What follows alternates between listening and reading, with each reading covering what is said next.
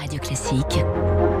3 minutes pour la planète. 6h54. Bonjour Baptiste Gabory. Bonjour Dimitri, bonjour à tous. Vous nous parlez ce matin du voilier français Grain de Sail. Il est arrivé ce mercredi à Nantes. Vous avez compris, jeu de mots, sail, naviguer en anglais. Euh, rien à voir avec le vent des globes. Hein. Le Grain de Sail, c'est ce qu'on appelle un cargo à voile. Il vient de boucler sa première transatlantique avec des marchandises à bord.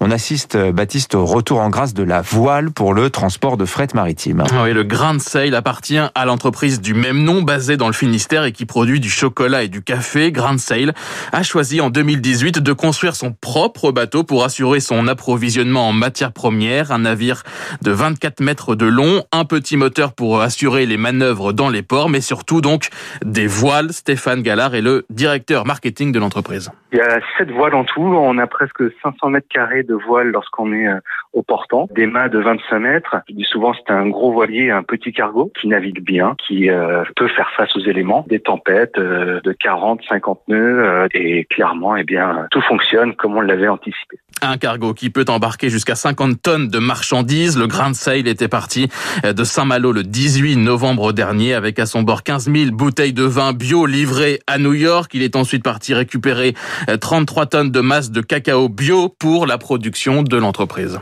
On fait des tablettes de chocolat et des cafés et on transporte pour approvisionner notre propre usine. Donc ce qui veut dire qu'on est euh, plus flexible sur le temps. Là, on met à peu près 3-4 euh, semaines pour traverser l'Atlantique, ce qui est à peu près deux fois plus long qu'un cargo traditionnel. Pour Grain de Seille, le cargo à voile était la solution pour arriver à réduire au maximum son empreinte environnementale. L'idée pour nous, c'était de pouvoir décarboner le transport maritime, puisqu'on va chercher des, des, matières premières qui proviennent de très loin et pour lesquelles il n'y a aucun substitut en local. Et donc euh, le levier d'action que l'on a, c'est sur le transport. Grain de Seille prévoit ainsi de construire un deuxième cargo à voile l'an prochain, puis un troisième en 2025, les deux avec 300 tonnes de capacité de transport. La voile donc qui a le vent en poupe. Cette semaine, les chantiers de l'Atlantique à Saint-Nazaire ont eux aussi présenté leur dernière innovation des voiles rigides destinées à propulser en partie des futurs paquebots de 200 mètres de long.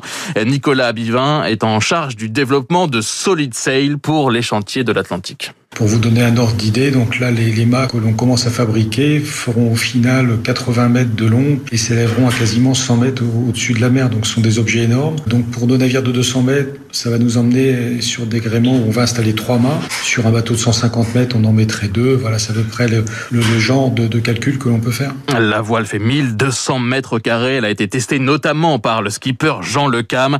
Les bateaux qui en seront équipés auront toujours une propulsion euh, thermique, hein, mais les voiles pourraient faire baisser la consommation de 25 à 75% la consommation de carburant selon les conditions de vent notamment.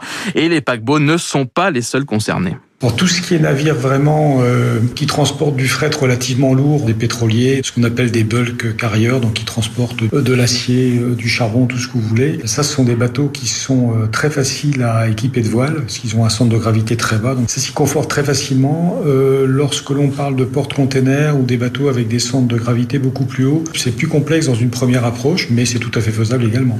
Coût du dispositif 10 millions d'euros, amorti plus facilement avec l'arrivée des nouveaux qui seront plus chers. Les deux premiers paquebots avec des voiles pourraient sortir des chantiers de l'Atlantique dans 5 ans. Tiens, à propos de voilier, on apprend que le Fosséa, l'ancien navire de Bernard Tapie, est en flammes ce matin au large de la Malaisie.